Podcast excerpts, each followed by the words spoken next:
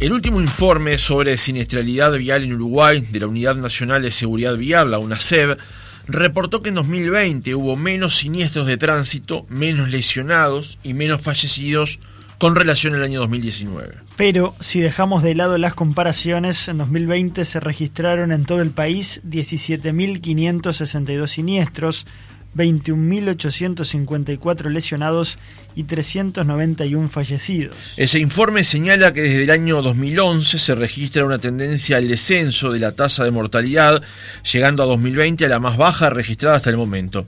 Y agrega que llegando a este escenario, se debe profundizar en las acciones el control y la fiscalización como pilares fundamentales, acompañado de educación, descentralización, coordinación y gestión. En los últimos días, aquí en el Uruguay, ocurrieron varios accidentes de tránsito en los que además se registraron fallecimientos. Entonces, ¿en qué punto estamos con respecto a esta pandemia oculta que significa la siniestralidad vial? Lo vamos a conversar en una nueva mesa especial de conversación aquí en Otra Mañana. Vamos a ir recibiendo a los integrantes quienes nos acompañan esta mañana. En primer lugar, recibimos a Jorge Alfaro, secretario general ejecutivo, periodista especializado en seguridad vial. Alfaro, buenos días, ¿cómo le va? Buen día, ¿cómo le va a todos? Saludo además a Rosina y a Vanessa y a un amigo que está por ahí de Gonchi, de la Fundación Gonchi, también con mucho gusto. ¿eh? Sumamos a Vanessa Brioso, vocera de la Dirección Nacional de Policía Caminera. Brioso, buenos días, gracias por acompañarnos. Buenos días, Francisco, para ustedes, para la mesa y para la audiencia. Un gusto poder participar con ustedes. Recibimos también a Rosina Rubio, gerente de Relaciones Institucionales y Movilidad del Automóvil Club de Uruguay, quien tiene bajo su órbita la Escuela de Conducción justamente de ACU. Rosina, buenos días. Buenos días para todos, un gran saludo para mis colegas este, en esta mesa. Muchas gracias por la invitación.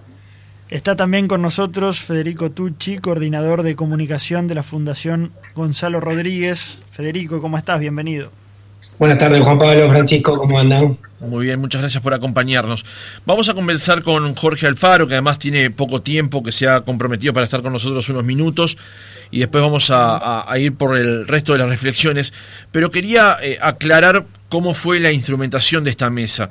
En primer lugar, obviamente, una unidad que trabaja pensando en cómo podemos mejorar el escenario actual, ese es el rol que juega una como autoridad de, de aplicación en la materia sin lugar a dudas, la Dirección Nacional de Policía Criminera para eh, conocer cómo se trabaja en el territorio, en la aplicación justamente de esas normas.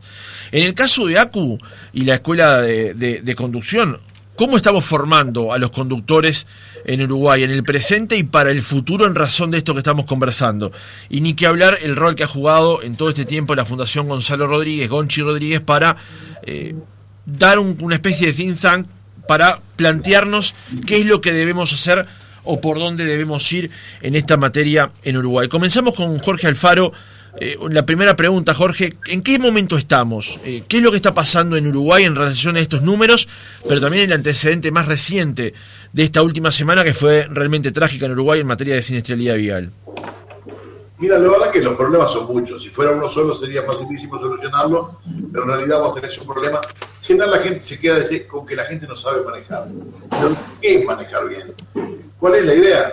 Es manejar ese redondel el negro para un lado y para otro con determinado tipo de habilidad, conocer las la reglas de juego, saber qué es lo que pasa. Hace pocos días atrás, sin más lejos, en la ruta 8 pasa un siniestro de proporción de varios muertos venían seis personas mayores en un auto mediano, más un bebé de dos años. Yo no tuve ni lo vi, pero más o menos me imagino. Dos adelante, el bebé en la falda, cuatro personas atrás, y parte me imagino también que algún bolso iría en el baúl. Por lo que también me imagino, os digo, seguramente el auto iba chatito de atrás y un poco levantado de adelante, que es nada más ni nada menos de estar las ruedas para transmitir potencia, freno y dirección. ¿De acuerdo?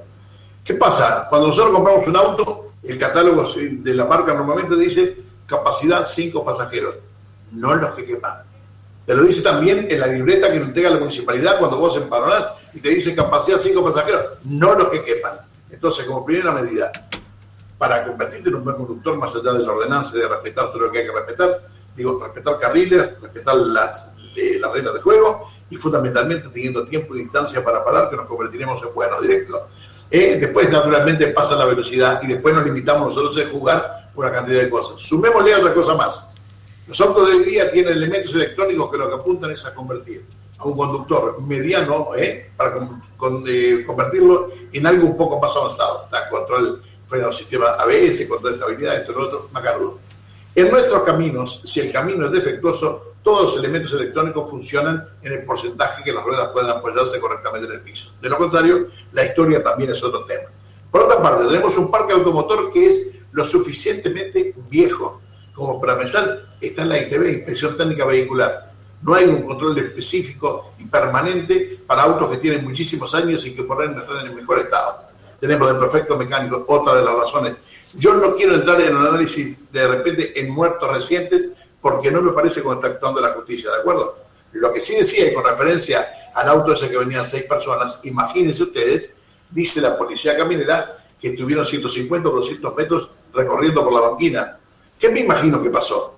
Se fueron a la banquina y cuando el conductor, que por ahí estaba, eh, no estaba ni dormido ni nada y por alguna razón de distracción salió a la banquina, cuando quiso volver con el volante, el auto, el liviano de la dirección, se pone subminante, se va de trompa y no responde al intento direccional que tenemos, ¿de acuerdo? Entonces estamos en un caso de desobediencia absoluta y desconocimiento del medio mecánico.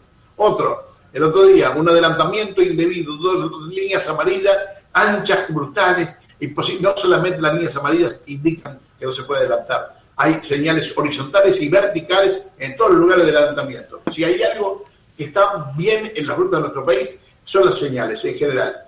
¿Que es un poco difícil de encontrarlas? No, es que no estamos habituados a buscarlas, es otro tema distinto. Entonces, ese auto, eh, cuando quiere volver para arriba, sigue derechito y se va para abajo. ¿Qué nos encontramos? Una normal, una cosa muy corriente en nuestro país, alcantarilla el golpe con la cantarilla es mortal. Se para de golpe a seco con lo que sea, ¿de acuerdo?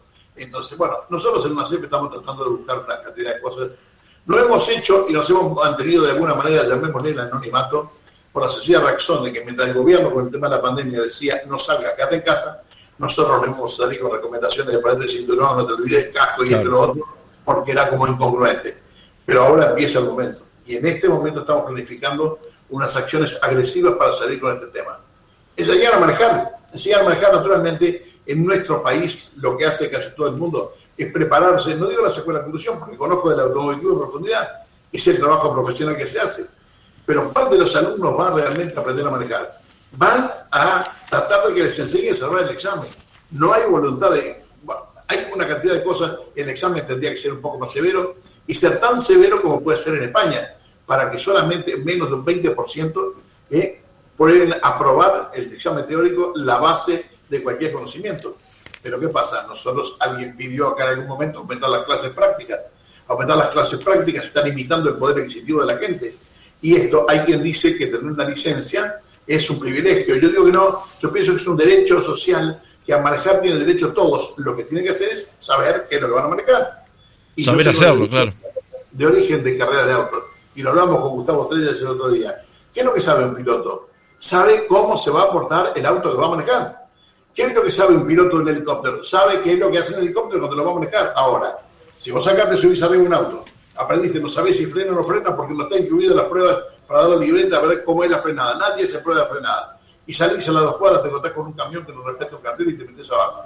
¿Cuál es la historia? Que no sabe manejar, que estamos preparados. Es un combo demasiado completo como para que nosotros podamos referirlo y arreglarlo en una sola cosa. El tema fundamental es este tema. Alguien me dijo la policía caminera tiene que entrar a controlar, además, ahora cuántos van sentados adentro de un auto. Y también, ahora, realmente para cambiarlo solo con la policía caminera tendría que estar la caminera en su plenitud, con los elementos de plenitud que me consta que no tiene, pero que por otra parte tendríamos que tener uno por kilómetro más o menos constatando y controlando lo que pasa habitualmente. Entonces, cuando hay alguien que no entiende que son dos rayas amarillas ¿eh? que están ahí, más los carteles que dicen no adelantar, si no sabe lo que significan, que yo no lo puedo creer porque la A, la B y la C, para tener una licencia, la libreta estuvo mal otorgada.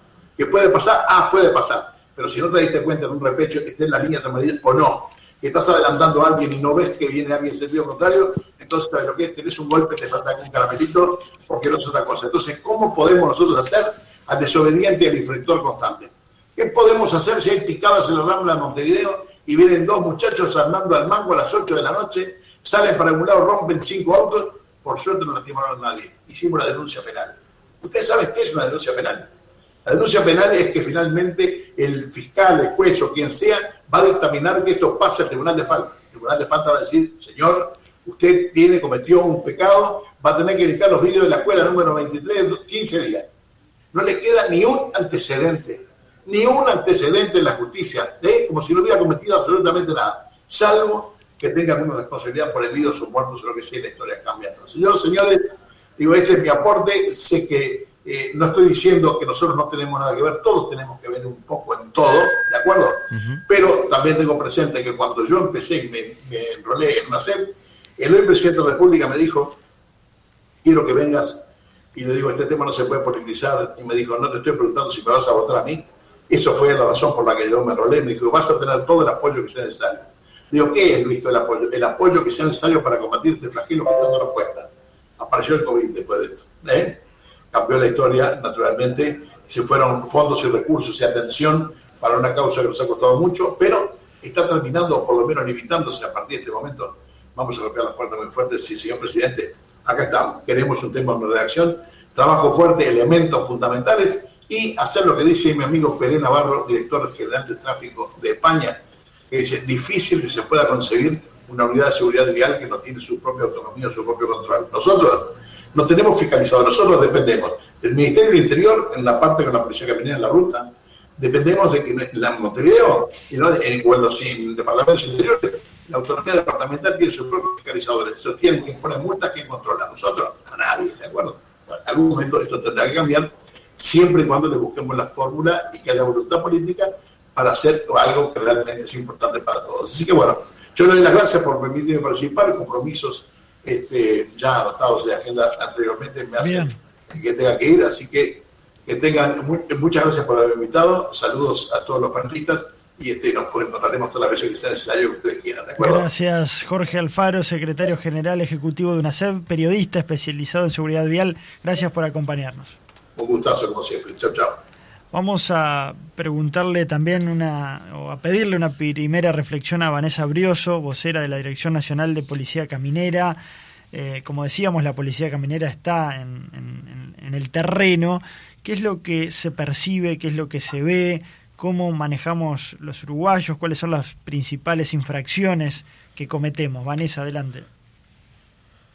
Y bueno, un poco ya lo mencionaba Jorge, muy, muy atinado en, lo que decía.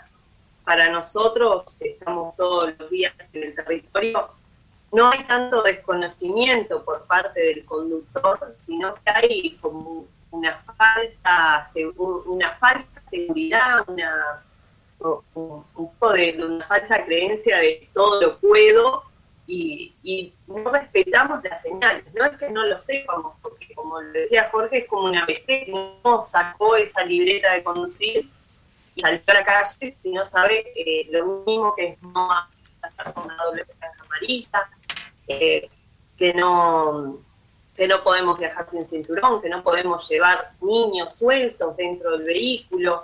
Y esto es algo que se repite una y otra vez y lo hemos visto en los accidentes que lamentablemente hemos tenido en los últimos días. Los niños siguen viajando sin su sillita. Esto para los niños es fatal. Entonces, eh, hay que reflexionar un poco. Sí, estamos con alguna dificultad, Vanessa, para, para escucharte. No sé si estamos conectados por los datos o, por o por alguna red de Wi-Fi, este, pero estamos con alguna dificultad y, la verdad está muy interesante conocer lo que estás diciendo y queremos ver si lo podemos hacer de, la forma correcta. A ver, ¿Nos escuchás bien ahora? No lo escucho bien a ustedes. Tengo red de Wi-Fi, tengo toda la señal. Ah, entonces, no sé, capaz tenemos algún problema nosotros. A ver, este, perdón que te interrumpí, pero quería ver si podíamos corregir ese ese problema.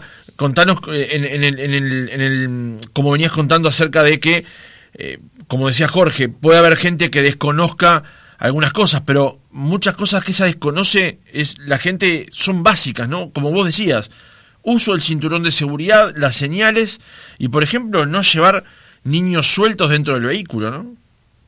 Exactamente, eh, como lo venía diciendo Jorge, son pocos los conductores que no conocen la señalización. Además, en nuestro país la señalización eh, está, no es que nos falte la señalización, sino que la señalización está. Tenemos señales horizontales, tenemos señales verticales, pero esta conducta del ciudadano de, no cumplir con las normas por un poco de, bueno, esa, esa percepción de que a mí no me va a pasar, porque voy hasta acá nomás, porque voy un tramo corto, y en realidad es cuando pasan los siniestros, es en ese tramo corto, en irlo a llevar el niño a la escuela y no lo llevo en su sillita, eh, voy en moto con el niño y no le pongo casco porque voy hasta la escuela, porque son tres cuadras, pero a una cuadra en la esquina un vehículo no frenó y ese impacto para el niño es fatal. Entonces tenemos que corregir esto. Las normas están, están para cumplirlas y sí, quizás eh, cumplir las normas no te evita tener el accidente, pero sin duda, sin duda alguna que sí va a minimizar los daños que sufras en ese siniestro. Bien, eh, también le vamos a pedir una primera reflexión a Federico Tucci, coordinador de comunicación de la Fundación Gonzalo Rodríguez. Eh, Federico, ¿qué, ¿cómo manejamos los uruguayos? ¿Por qué se dan estos siniestros en el tránsito? ¿Qué han investigado desde la Fundación? Bien, mira, em, primero, eh, quizás la, pregunta que, con eso empezaba hoy Alfaro contando de qué es manejar bien, ¿no? En realidad quizás no es la pregunta indicada, porque em, en, general uno siempre cree que maneja mejor que, primero, esto está más o menos estudiado, uno siempre que cree que maneja mejor que la media, ¿verdad? Que, el promedio, yo manejo bien, una de las cosas que decía recién Vanessa, ¿no? Uno sale a llevar a los niños a la escuela y cree que, bueno, no le va a nada. Pero más allá de lo que uno cree, o si manejamos bien, o si manejamos mal los uruguayos, empieza a ser como muy subjetivo, ¿no? ¿Qué es manejar bien? No, tener nunca un siniestro, no haber chocado nunca, o respetar las normas, es como, empieza a ser como muy subjetivo eso. En realidad lo que tenemos que trabajar un poco, que, desde la fundación, y no solo desde la fundación, sino desde, niveles más altos, como puede ser las Naciones Unidas, eh, vemos que no estamos trabajando a nivel de país, incluso a nivel de región, en un, en un sistema seguro, ¿verdad? Em, el, sistema seguro es, una nueva forma, que ni siquiera es nueva, porque es de 1995 ya, de pensar cómo es que vamos a solucionar los siniestros de tránsito, pero que no la terminamos de implementar completamente en, nuestros países y en Uruguay en particular. ¿Qué quiere decir esto? Que es cierto, las personas tenemos ciertas responsabilidades a la hora de manejar, eh, pero no tenemos ni todas las responsabilidades ni la mayor de las responsabilidades, ninguno de los dos elementos. ¿sí? Entonces, eh, ¿por qué? Porque el, sistema seguro, esta teoría, este paradigma de los sistemas seguros, parte de que en realidad, como somos personas, como somos humanos, en general vamos a seguir cometiendo errores y dentro de todo el, sistema es lo único que no podemos modificar. Yo me voy a dormir manejando, voy a, atender a mirar el celular, a distraerme cuando me habla el conductor, a sintonizar la radio, eh, o, a distraerme conducir. Eso no, lo podemos manejar, siempre va a pasar. Podemos minimizarlo en, algunos este, niveles, pero el error siempre va a existir porque somos, somos este, personas, somos humanos y nos vamos a equivocar.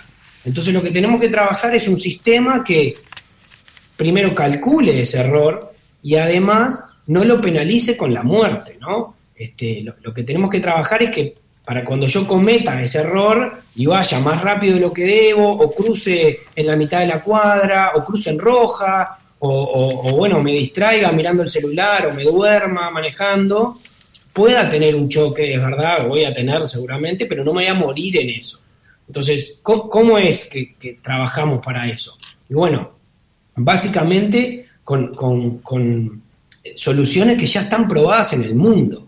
Porque hoy por hoy los países que están reduciendo eh, significativamente la tasa de fallecidos y de lesionados graves en siniestros de tránsito utilizan estas metodologías, que implica tener vehículos más seguros, que implica tener mejor infraestructura, que implica tener velocidades más seguras, que implica que las personas viajen más seguras. Esos cuatro pilares este, son claves para, para el sistema seguro y, tenemos que empezar a dejarle de, de poner responsabilidad a, los usuarios de las vías y, empezar a responsabilizar a los otros actores, ¿verdad?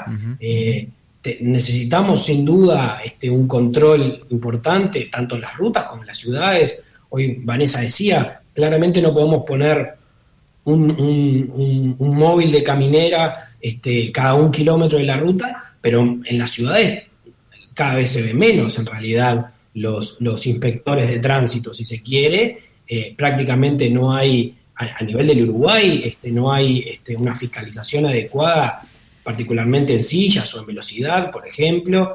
Eh, entonces, eh, tenemos que empezar como a ver un, horizonte mucho más grande, un panorama mucho más grande, que es esto de los sistemas seguros.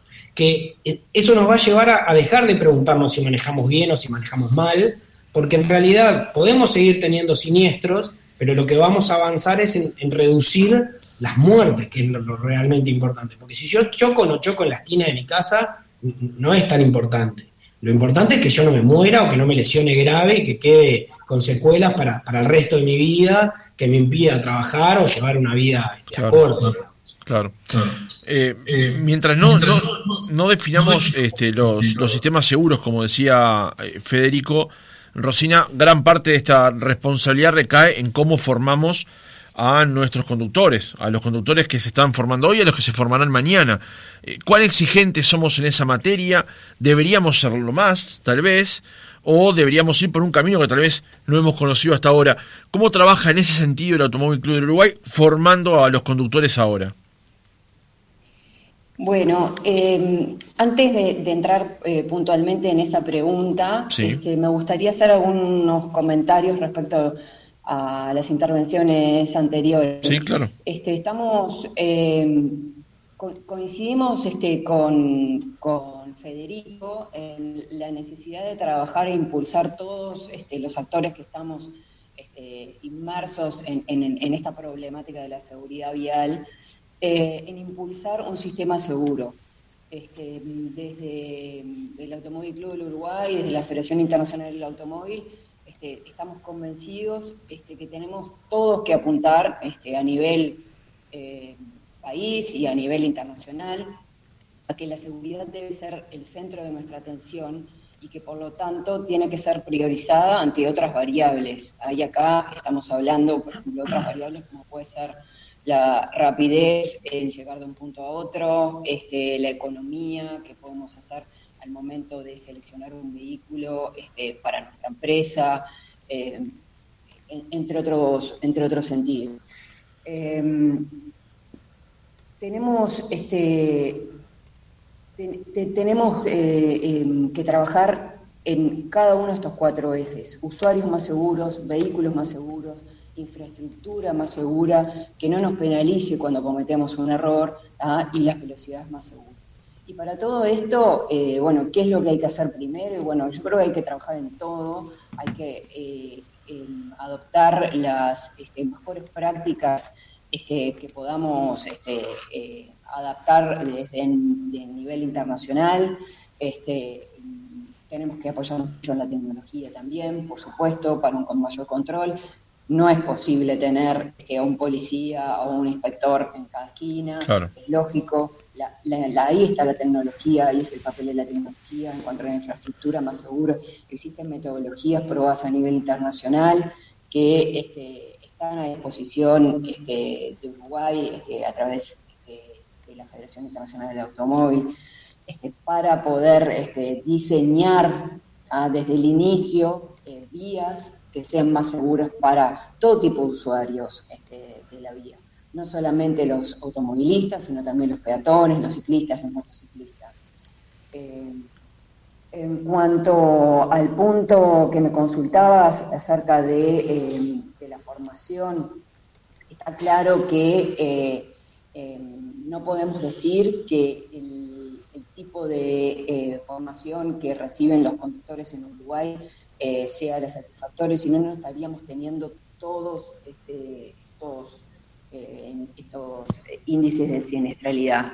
Por otro lado, eh, decir que, bueno, que, tenemos que trabajar en el, en, el eje de tener vehículos más seguros, infraestructura más segura y velocidades más seguras, no nos exime a cada uno de nosotros de la responsabilidad de formarnos adecuadamente y de un punto muy fundamental que nosotros no y no nos cansamos de insistir, que es la necesidad de mantenernos actualizados. ¿ah? Nosotros obtenemos nuestra licencia de conducir muchas veces a temprana edad, joven, este, 18 años, en, algún, en algunos departamentos del interior, a menos edad todavía, estamos habilitados para conducir este, eh, motocicletas. Y, bueno, y, nos pasa que pasamos toda nuestra vida conduciendo sin que eh, nadie nos, nos, solicite eh, que pasemos por un curso de actualización y la normativa de tránsito ha cambiado, Vanessa lo sabe perfectamente, yo obtuve mi licencia cuando tenía 19 años y ya hemos tenido varias leyes. Nadie nos ha solicitado este, que pasemos por una, actualización. Eso es un debe también, ¿viste? Eso es un debe porque, porque, porque es lógico, uno aprende uno aprende en su momento y lo puede haber aprendido muy bien, puede haber tenido una muy buena formación, pero, pero el tránsito de hace 30 años no es el mismo que ahora, los vehículos no son los mismos, las leyes no son los mismos. Nosotros mismos vamos agarrando vicios y mañas este, propios de, esa confianza que vamos ganando falsamente eh, al momento de conducir. Y es necesario que en determinado cada tanto tiempo tengamos que parar, parar, tener un, curso de actualización, un, momento de de parar, reflexionar y repensar y analizar nuestra propia forma de conducir. Hay otra cosa que también tenemos que tener muy presente, que es el tema de la convivencia en el tránsito.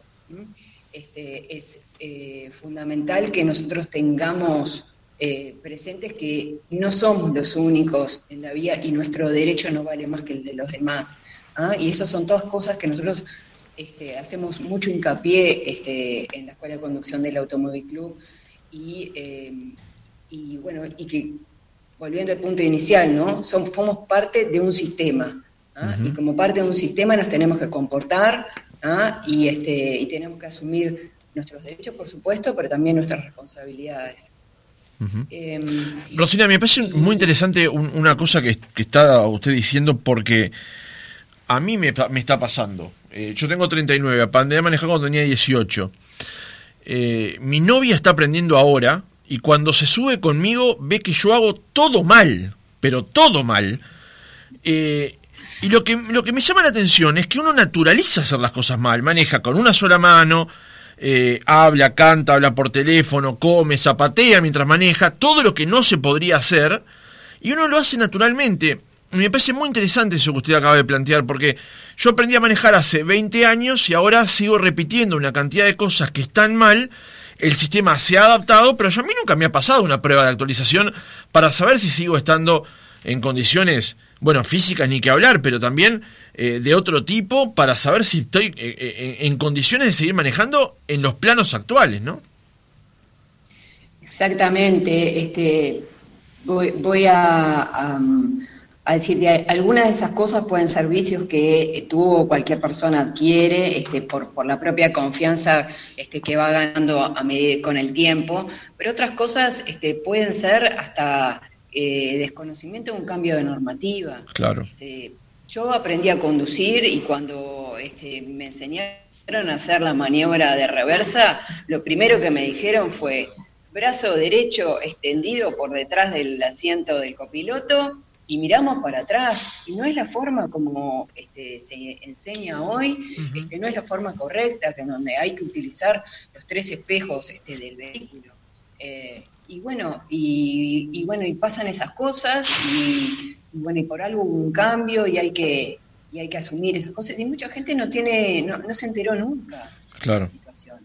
¿ah? Cuando tú aprendiste, cuando yo aprendí a conducir no existían los celulares, y nadie me explicó en este, que, habían elementos que eran distractores y que yo este, eh, eh, estaba, eh, si, realizaba distintas acciones este, al momento de, estar conduciendo, tenía mi atención dividida y que eso este, modificaba en peor medida mi, tiempo de reacción y mis chances de no tener un siniestro.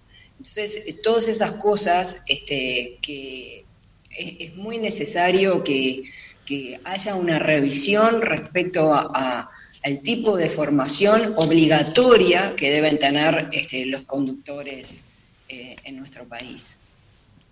Bien, este, y Vanessa, en particular, en eso, ¿cómo, ¿cómo lo ven ustedes en el territorio, digamos, en el terreno? ¿Cómo ven esa falta de actualización de algunos conductores y esa también eh, dinámica de los vehículos que son más rápidos, a veces más seguros, a veces menos, mucho más inseguros. Hay informaciones de vehículos que uno ve que tienen una pinta bárbara y que están buenísimos y que cuando la Tinenca hace las pruebas resulta que no tienen estrellas de ningún tipo ninguna materia. ¿Cómo ven ustedes esa aplicación en el terreno? Y bueno, eso lo vemos eh, siempre, por supuesto, en los resultados. Lo que pasa con el siniestro, eh, cuando se cobra víctimas. A veces cuando uno va a comprar un vehículo y busca economizar, tiene que ver dónde está la economía de ese vehículo que está comprando porque a veces tenemos, sí, que es precioso de vista, pero cuando la economía del vehículo está en que tiene menos sistemas de seguridad, y entonces a la hora de sufrir un siniestro que no me va a proteger como debería, bueno, tendremos que plantearnos si, real, si es tan viable economizar en eso o buscar un modelo que quizás no sea tan lindo, pero en seguridad gane, porque estoy ganando, me puede costar la vida ese, ese pequeño detalle. Y bueno, y por otro lado, como decía Rosina, el tema de, la educación, nosotros desde Policía Caminera, siempre, siempre, desde toda la vida Policía Caminera, que cumplimos 67 años hace poquito, el 15 de septiembre fue el aniversario y bueno, se creó eh, por la preocupación de la siniestralidad y hasta el día de hoy nos preocupa eso, pero no solo apuntamos a la fiscalización, porque como hemos estado hablando eh, en toda la charla, es imposible tener un funcionario en cada esquina o cada un kilómetro tener un móvil. No es viable, no, no es algo que se pueda lograr. Por eso siempre apuntamos a la educación, que sí nos parece sumamente importante y sí nos parece que cambia estas conductas el tema no solo de actualizarse y no solo de preparar al usuario para sacar su libreta, sino educar desde pequeño. Comenzar con los niños, porque uno explicarle al adulto que ya tiene mañas, porque capaz que cuando vamos a sacar la libreta, ya hace años que en casa nos dejaban manejar o nos dejaban ir a hacer algún mandado, que eso pasa mucho. Antes de sacar la libreta, ya la mayoría ya tiene una pequeña práctica de manejo. Por eso es importante que desde chicos enseñemos a, bueno, primero a ser peatones, después a ser ciclistas, y a cómo funciona el tránsito, explicarle al conductor cómo funciona el tránsito, porque no depende solo de que yo sepa manejar, sino estar preparado para lo que me voy a encontrar la vía, a poder reaccionar ante un problema, porque quizás yo vengo cumpliendo toda la normativa, vengo manejando eh, a la velocidad adecuada, vengo atento, pero viene otro usuario que no viene haciendo lo mismo. Y cuando se me presenta eh, el, eh, de improviso, yo que venía bárbaro no sé cómo reaccionar, porque no conozco el vehículo, porque no sé cómo va a reaccionar mi vehículo, ni cuál es la maniobra más adecuada que tengo que realizar. Claro.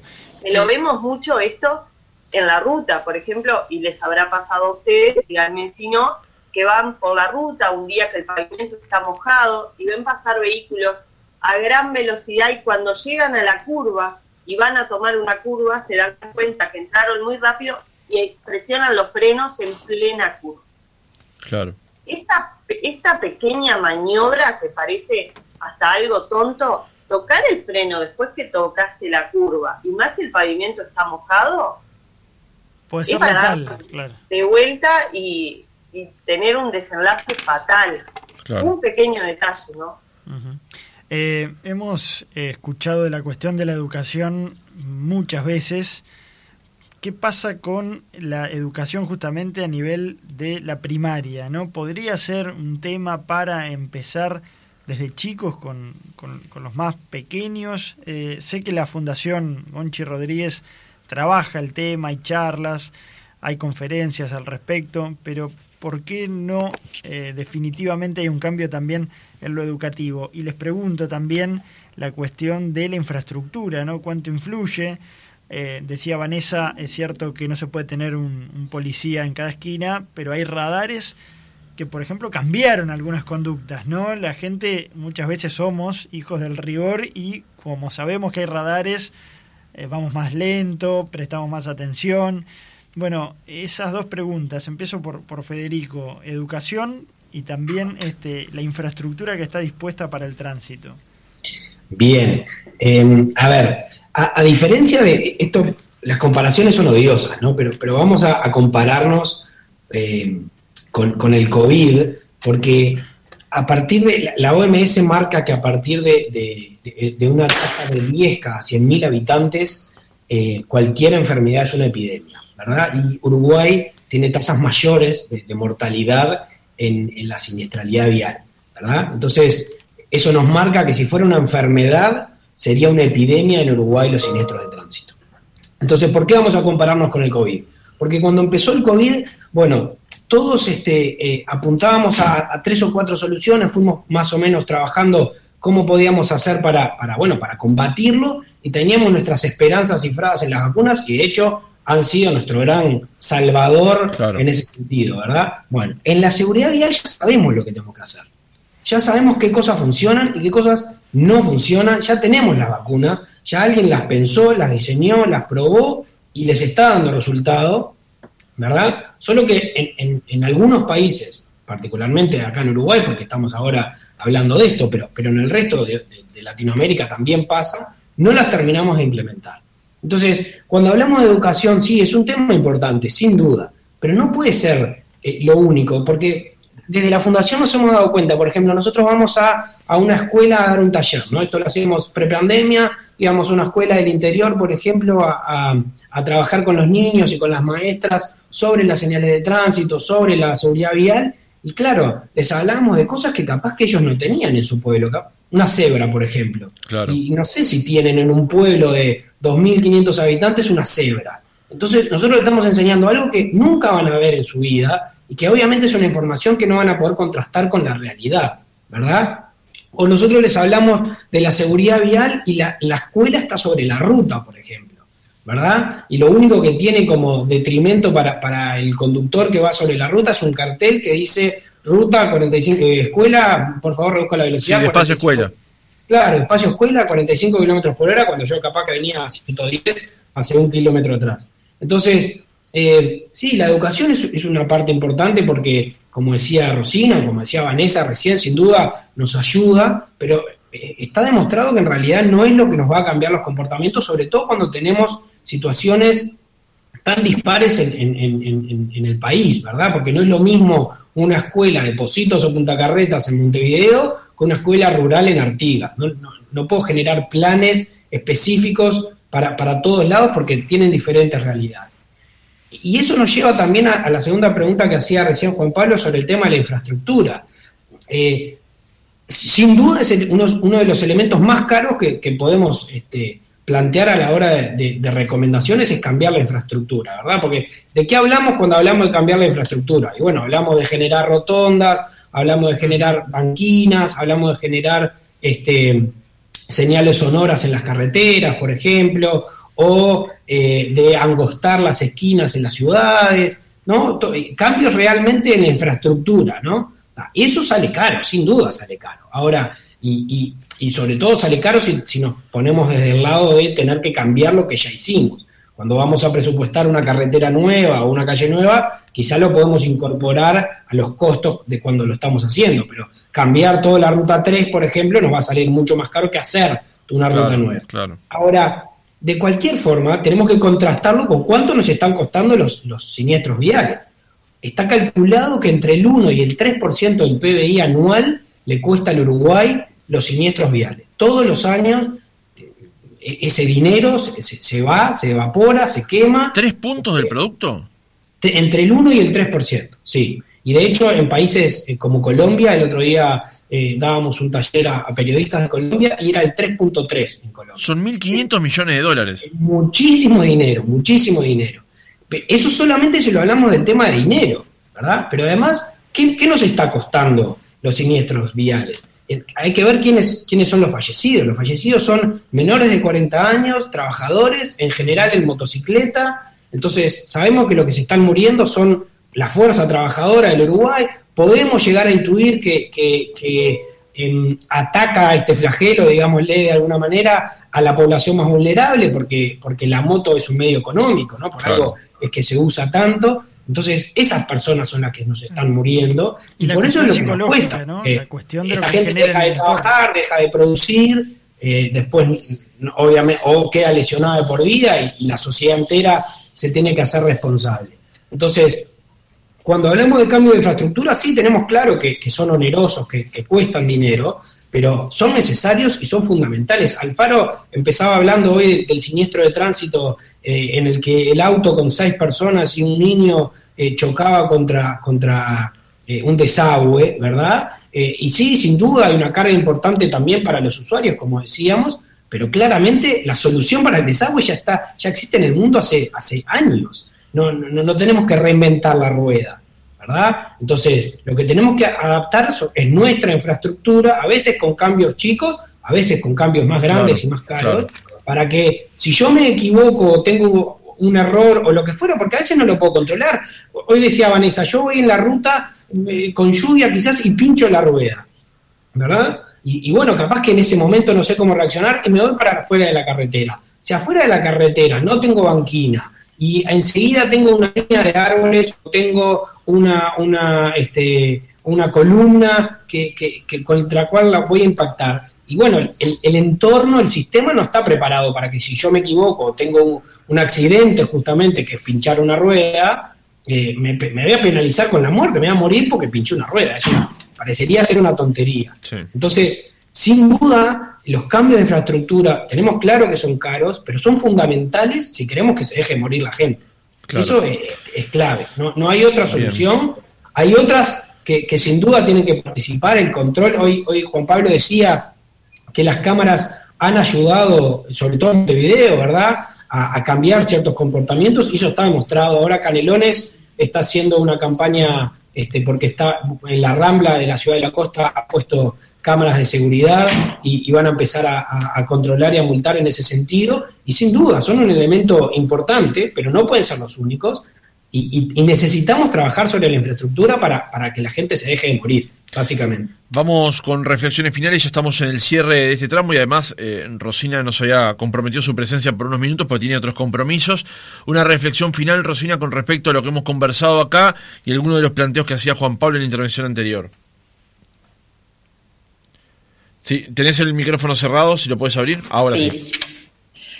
Eh, bueno, eh, la primera reflexión es este, bueno, felicitarnos por, por, este encuentro, felicitarlos a ustedes por la iniciativa, porque me parece que eh, está buenísimo que nos encontremos este, para conversar de este tema de esta manera.